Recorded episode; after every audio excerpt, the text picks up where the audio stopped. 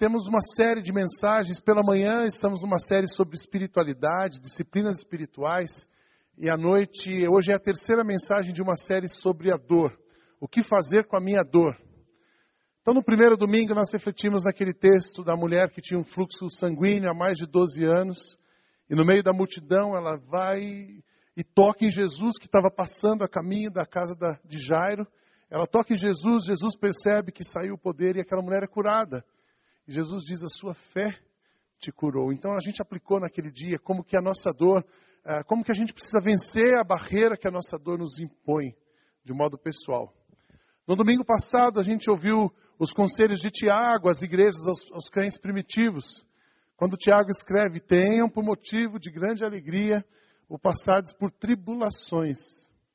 E aí, como que a nossa dor pode abençoar? Como é que a gente enxerga esse negócio de ser, ter alegria no meio da tribulação. É tão difícil passar por tribulação. Quando a gente enfrenta um problema, ah, parece a pior coisa que tem é assim, ah, vai ter uma luz no fim do túnel. No meio do problema não tem luz e não tem túnel. Muitas vezes é assim. E aí Tiago diz, olha, fiquem felizes quando vocês ficarem, passarem pelas tribulações. Porque as tribulações vão produzir em vocês a perseverança que vocês precisam ter até que o caráter de Cristo seja moldado em vocês. Então a gente falou como que a nossa dor pode abençoar pessoas. E hoje eu quero, na linha, olhando para um texto de Paulo, eu quero encorajar você que passa por uma dor ou passou por uma dor, como que a sua dor pode influenciar o mundo. O que eu quero dizer para você nessa noite é que a dor que você sente ou sentiu, ou as, os sintomas, ou as feridas, as cicatrizes que você ainda tem decorrente de uma dor, elas podem ser o começo de um grande movimento de Deus para abençoar pessoas. Amém? Talvez você nem consiga dizer amém. Isso aconteceu com um monte de gente na história. Ah, fui pesquisar alguns mártires, lembrei, coloquei para você no seu esboço, você recebeu, tem alguns nomes. Madre Teresa de Calcutá, essa mulher, ela era uma albanesa, filha, nasceu na Macedônia, no mesmo lugar que Paulo estava quando escreveu o texto que nós vamos falar nessa noite. E a Madre Teresa de Calcutá, ela deixa sua família europeia e vai para a Índia. Então vocês imaginam uma mulher cristã na Índia, trabalhando com rejeitados, desprezados pela sociedade. O que que essa mulher passou? E eu li um pouquinho da sua biografia e fala que ela foi desprezada, humilhada, perseguida, porque ela estava abençoando pessoas fora do seu país, numa outra etnia, uma mulher cristã. Obrigado, Vicente. Vicente está cuidando da voz. Eu também fui olhar é, um cara chamado, um chinês, chamado Watchmani. E eu fiquei tão impressionado com a história do Watchmani. Watchmani era um chinês, claro, converteu-se. E ele começou, converteu-se aos 17 anos e começa a, a, pregar o evangelho. E ele vai, a, planta uma igreja. E a sua igreja tinha 3 mil membros. Em 1940, na China.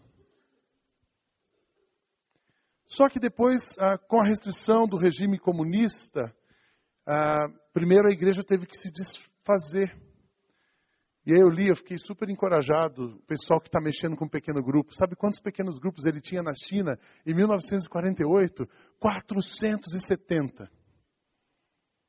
E aí a igreja se espalhou, porque ele foi perseguido. Depois vem o comunismo mesmo, e ele então é preso. E ele começa a escrever, assim como essa mulher da França que ficou 37 anos presa e escrevendo a palavra resistir. Você já pensou que todo dia você pegar a unha numa pedra e ir lá escrever a palavra? Sofrimento.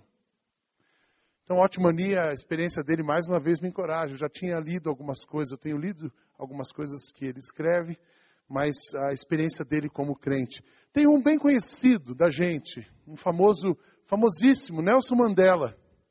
Tem um vídeo do Nelson Mandela, bem rapidinho para gente. Ele ficou 27 anos na prisão. E ele tinha uma causa, que era o final do apartheid. Vamos ver esse, esse vídeo.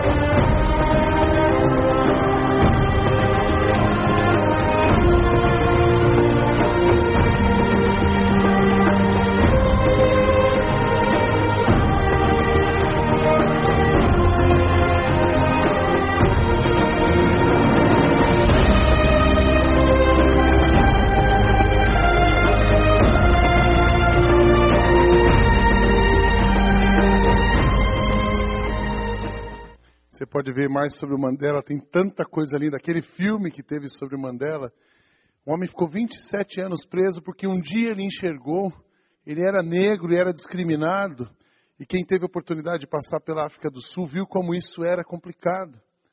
Certa vez estávamos numa viagem missionária e o nosso grupo éramos 10 pessoas e tinha um negro no grupo. E nós, à volta, tínhamos que ficar uma semana na África do Sul. E quando a gente entrou no supermercado, a polícia veio e pegou o negro do nosso grupo e disse: Você não pode entrar, esse supermercado é para branco. Não, mas a gente é estrangeiro. Não, então ele não pode entrar. E a gente ficou junto, passaporte, éramos brasileiros. E como era brasileiro, tinha um passaporte, a gente entrou e ele pôde entrar, mas onde ele ia, a polícia estava atrás. Porque um negro não pode ficar num lugar, no mesmo lugar que um branco está. E o Nelson Mandela enxerga isso. Você já imaginou a dor desse preconceito? E ele enxerga que um dia aquele país poderia ser livre e ele lutou por isso. E ele ficou preso 27 anos e ele um dia, em 1990, 11 de fevereiro, ele foi solto. E hoje a gente, existe ainda uma, uma, uma tensão pequena perto do que existia, mas hoje o presidente é negro e a, e a liberdade impera naquele país. Temos brasileiros também nessa lista. Tem uma mulher chamada Maria da Penha. Já ouviram falar da Maria da Penha? Ela sofreu, sofria violência doméstica e ela, depois de um, um, impacto muito grande, ela cria uma lei e existe a lei da Maria da Penha e o homem que agrediu a mulher vai preso, não é? Porque a Maria da Penha sofreu e ela conseguiu. Então, a, a dor que a gente sente, ela pode ser o começo, o prenúncio de uma mudança no mundo. E Jesus nós vamos terminar falando dele. Não teve dor maior do que a dor da cruz. Nós estamos aqui porque ele sofreu, ele levou sobre si todas as nossas enfermidades. Mas eu quero falar nessa noite de Paulo. Abra sua Bíblia em Atos. Paulo foi um Marte que sofreu, foi preso, terminou sua vida morto, perseguido, sofrido, judiado. Mas ele lá no finalzinho, ele escreve algo que eu queria meditar com vocês nessa noite. Tirar três lições. Como que a sua dor pode ser o começo de uma grande revolução no mundo. Atos 20, nós vamos ler dos versos 18 ao verso 24. Atos 20, de 18 a 24. O texto está impresso, mas você também pode abrir a sua Bíblia ou acompanhar pela projeção. Diz assim o texto: Quando chegaram, ele lhes disse: Vocês sabem como vivi todo o tempo em que estive com vocês, desde o primeiro dia em que cheguei à província da Ásia. Servi ao Senhor com toda humildade e com lágrimas, sendo severamente provado pelas, pelas conspirações dos judeus. Vocês sabem que não deixei de pregar-lhes nada que fosse proveitoso, mas ensinei-lhes tudo publicamente e de casa em casa. Testifiquei tanto a judeus como a gregos que eles precisavam converter-se a Deus com arrependimento e fé em nosso Senhor Jesus. Agora, compelido pelo Espírito, estou indo para Jerusalém, sem saber o que me acontecerá ali. Só sei que, em todas as cidades, o Espírito Santo me avisa que prisões e sofrimentos me esperam. Todavia, não me importo, nem considero a minha vida de valor algum para mim mesmo, se tão somente puder terminar a corrida e completar o ministério que o Senhor Jesus me confiou, de testemunhar do Evangelho da graça de Deus.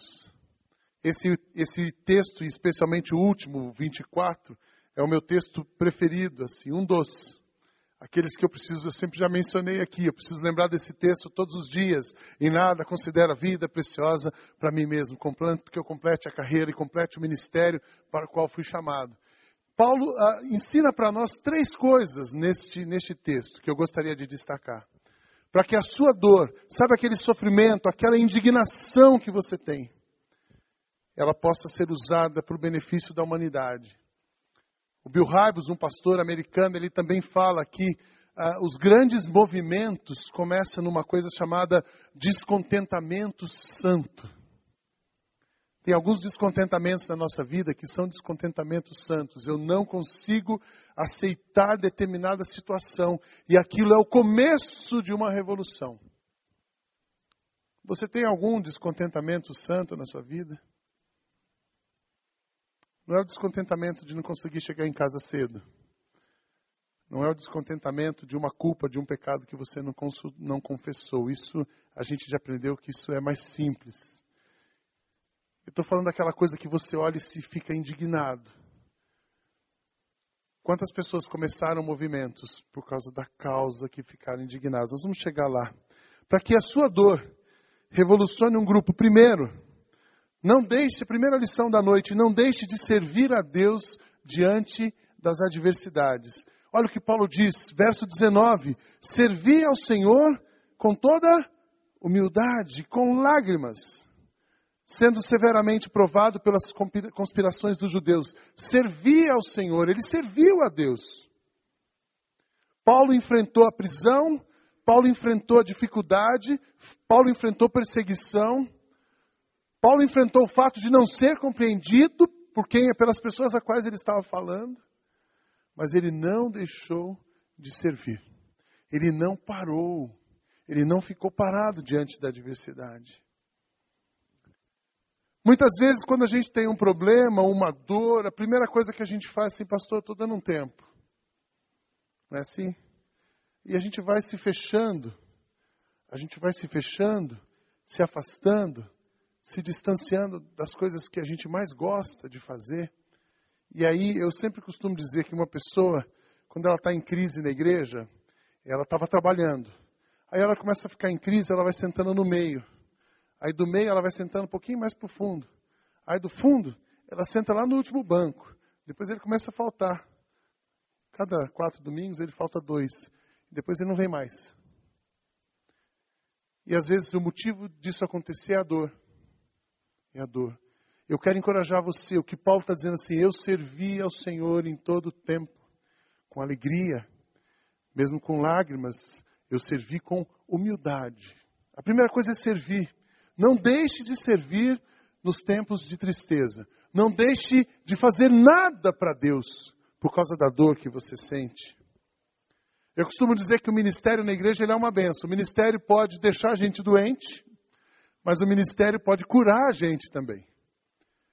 Eu tenho visto quando a gente, quando uma pessoa chega, ela está desentrosada, ela tá, ela começa a servir, daqui a pouco ela acha o lugar dela e ela e o serviço devolve a alegria e faz, uh, cria oportunidades.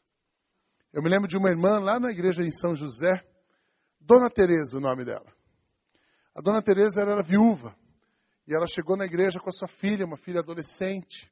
E ela tinha um momento de muita tristeza. Ela tinha mudado de cidade, ela foi parar na cidade porque ela perdeu seu esposo. Então você imagina voltando para uma cidade que você não conhece ninguém, chegando numa igreja que você não conhece ninguém, e ela ainda passando pela dor, a perda do luto. E a dona Teresa chegou na igreja, muito tímida, e eu sou super tímido e eu ia conversar com ela. E a dona Teresa falou assim: eu naquela época era o pastor da adoração da igreja, eu regi o coro. Eu disse, Dona Tereza, ah, vamos cantar no coro. Ela disse assim, mas eu nunca cantei no coro. Eu falei, não, não tem problema, a senhora vem, não tem estresse. E a Dona Tereza começou a cantar no coro. O coro tinha umas 150 pessoas. E eu vi ela no ensaio. Sabe quando na hora de cantar ela nunca tinha cantado, ela estava perdida. Então a gente estava cantando um texto A, ela estava cantando B, a partitura estava, ela segurava o livro só para a gente ver. Aquela não era a praia dela. Mas uma coisa boa aconteceu com a Dona Tereza. Ela foi cantar no coro e ela descobriu umas irmãs que cuidavam da cantina e do restaurante da igreja. A igreja tinha um restaurante. E essas irmãs fizeram amizade com ela e começaram a levar a dona Teresa para o restaurante, para trabalhar na cozinha. Aí um dia ela chegou para mim assim, pastor, o senhor não fica chateado, mas eu não vou mais cantar no coro, eu agora só vou trabalhar no restaurante. Eu fiquei feliz duas vezes, uma porque ela foi para a cozinha e outra porque ela saiu do coro. Brincadeira.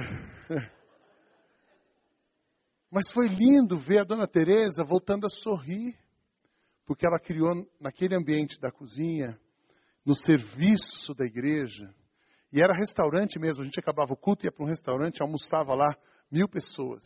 Então elas trabalhavam para caramba domingo, de manhã, e à noite ela estava no culto. Eu fiquei super feliz de ver aquela mulher sorrindo de volta, construindo relacionamentos, tendo as irmãs para conversar e se integrando a uma comunidade através do serviço. Não deixe de servir, não pare de servir. Paulo está dizendo assim: olha, eu sei que eu vou chegar lá naquela cidade, vai ter perseguição, não tem sido fácil em lugar nenhum, mas o cara não estava ali. Ó céus, ó vida, ninguém me ama, ninguém me quer de novo, tá vendo? Não serve, serve, não deixe de servir. E uma coisa interessante, ele serviu, o texto fala que o seguinte, ele serviu com toda humildade. Sabe o que significa servir com humildade? É só a gente pensar no conceito de humildade. Humildade não é você pensar menos de si, é você pensar menos em si. Então, tem, tem pessoas que, puxa, eu tenho um título, mas eu não vou falar porque. Não, não tem nenhum problema ser semestre, doutor e ser o cara. Tem problema você achar que isso é importante, e só isso. Então, humildade não é pensar menos de si, é pensar menos em si. Paulo estava servindo e o foco do serviço dele não era ele. Ele não fazia assim, bom, eu vou trabalhar com esses irmãos aqui na Macedônia, porque pode ser que eles me ajudem, eles aliviem a minha barra lá em, em Jerusalém, para onde eu estou voltando agora, eu vou voltar para. E aí, bom, é, é, é melhor, pelo menos eu fico amigo do, do chefe.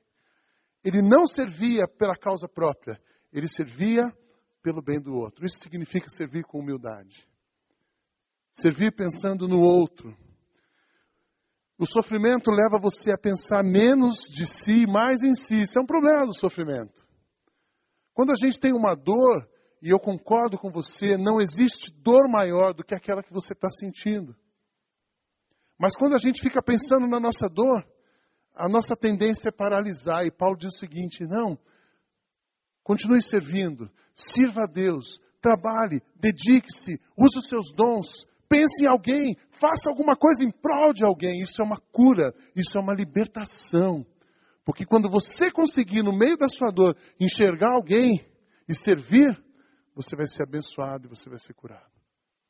O seu sofrimento fica em segundo plano. Fantástico, fantástico. Paulo foi um exemplo para nós. Dissipe o seu sofrimento com alegria de servir. Amém?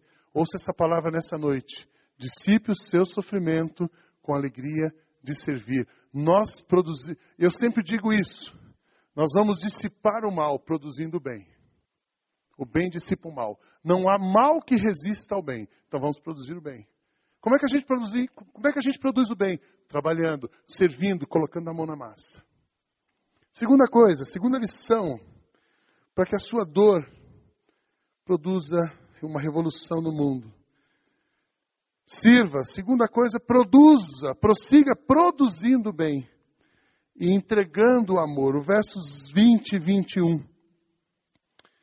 Vocês sabem que eu não deixei de pregar-lhes nada que fosse proveitoso, mas ensinei-lhes tudo publicamente, de casa em casa.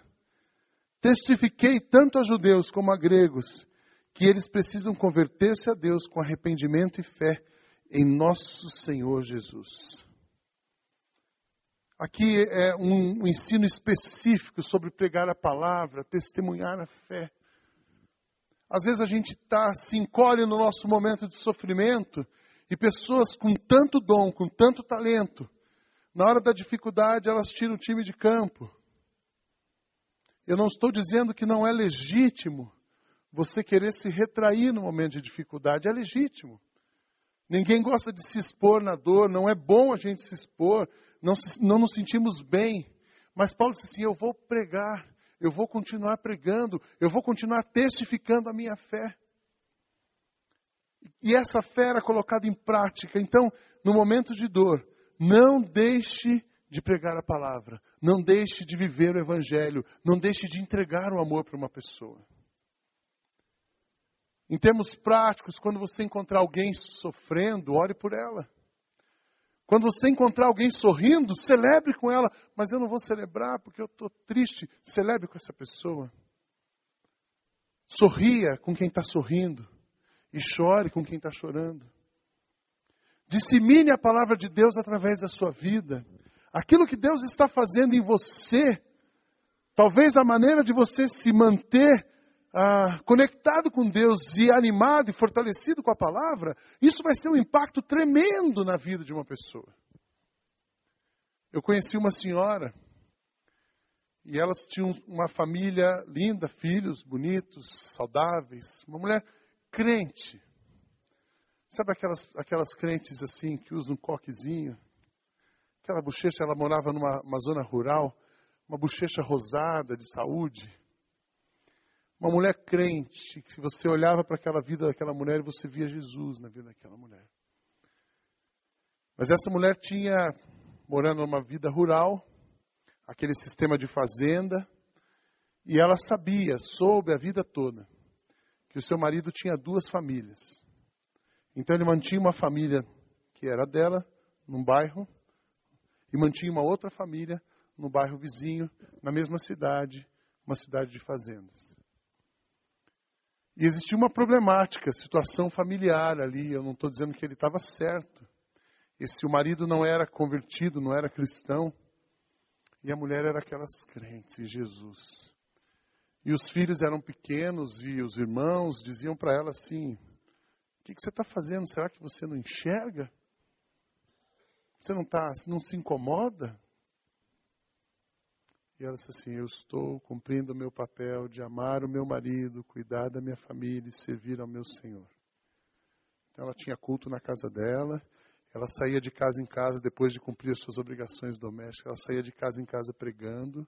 E toda vez que você chegava na casa dela, ela tinha uma palavra de encorajamento para você.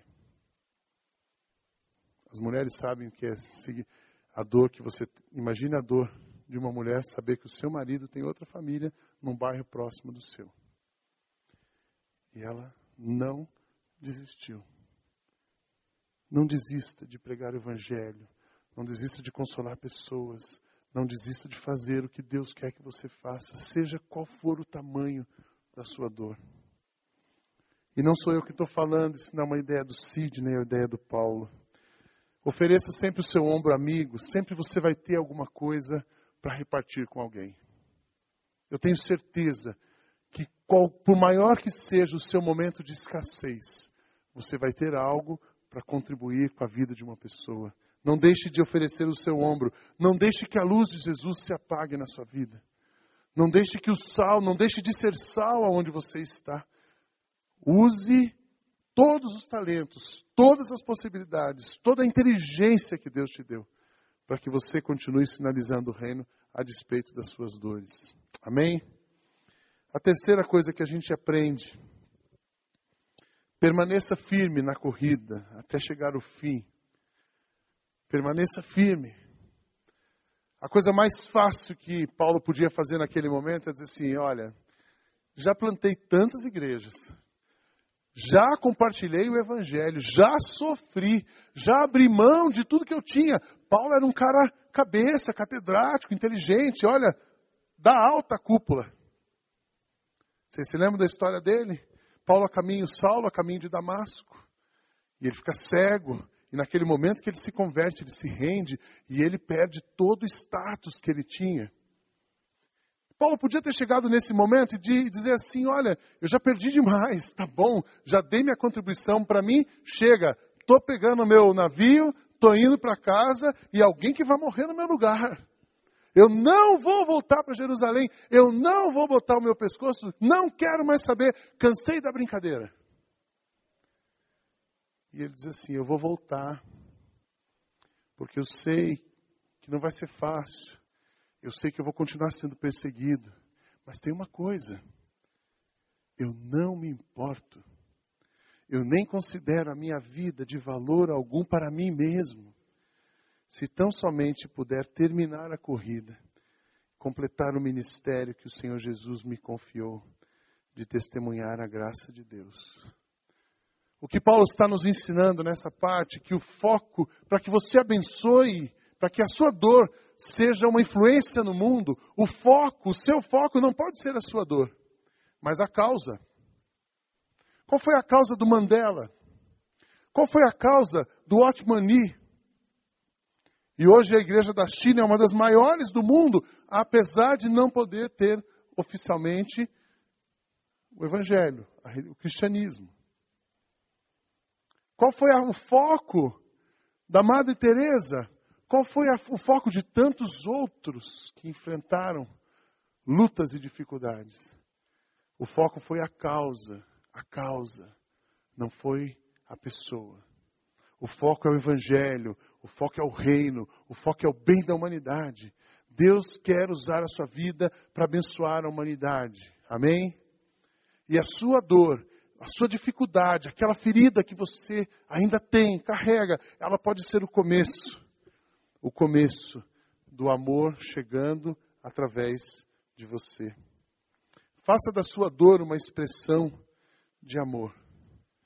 Eu escrevi aqui: não se esqueça que a sua dor pode ser o caminho pelo qual muitas pessoas vão se chegar a Jesus. Quantas pessoas sofreram? Se Paulo não tivesse se disposto a pagar o preço, nós não estaríamos aqui. Se Paulo tivesse se encolhido, se ele não tivesse sido fiel, sido fiel à missão a qual foi chamado, nós não estaríamos aqui. O próprio Jesus, maior exemplo é Jesus. Eu coloquei um poema aí para vocês. Você pode acompanhar no seu esboço. Quem ama, sangra. O amor precede, muitas vezes, precede, é precedido de dor. Quem ama, sangra. Ele olhou ao redor da montanha e vi, previu uma cena. Três corpos pendurados em três cruzes, braços estendidos, cabeças inclinadas para frente. Eles gemiam por causa do vento. Homens fardados estavam sentados no chão perto dos três. Homens com roupas de religiosos se afastaram para o lado, arrogantes, convencidos. Mulheres envolvidas em sofrimento estão reunidas ao pé da montanha, rostos marcados pelas lágrimas. Todo o céu se levantou para lutar, toda a natureza se ergueu para o resgate, toda a eternidade posicionou-se para dar proteção. Mas o Criador não deu ordem alguma, isso deve ser feito, disse, e retirou-se. O anjo disse outra vez: seria menos doloroso se o Criador o interrompeu brandamente, mas não seria amor. Jesus sentiu toda a dor. E as últimas palavras, uma das sete últimas palavras de Jesus na cruz: Pai, se possível, passa de mim esse cálice. Mas Jesus, mas Deus não fez, não o tirou dali, porque ele precisava estar lá. Jesus sofreu a morte, a morte de cruz, para que o amor chegasse até nós. Então não tenha medo da sua dor, mas ao contrário, enxergue nessa noite que a sua dor as feridas, as, as, as dores que você carrega com você, ou carregou com você, as marcas que você tem, o sofrimento que você passou está passando, pode ser o começo de um grande movimento de Deus no mundo. Isso não significa que você não vai ficar cansado. Mas eu quero dizer para você que quando você estiver cansado, você vai receber apoio. Paulo recebeu apoio.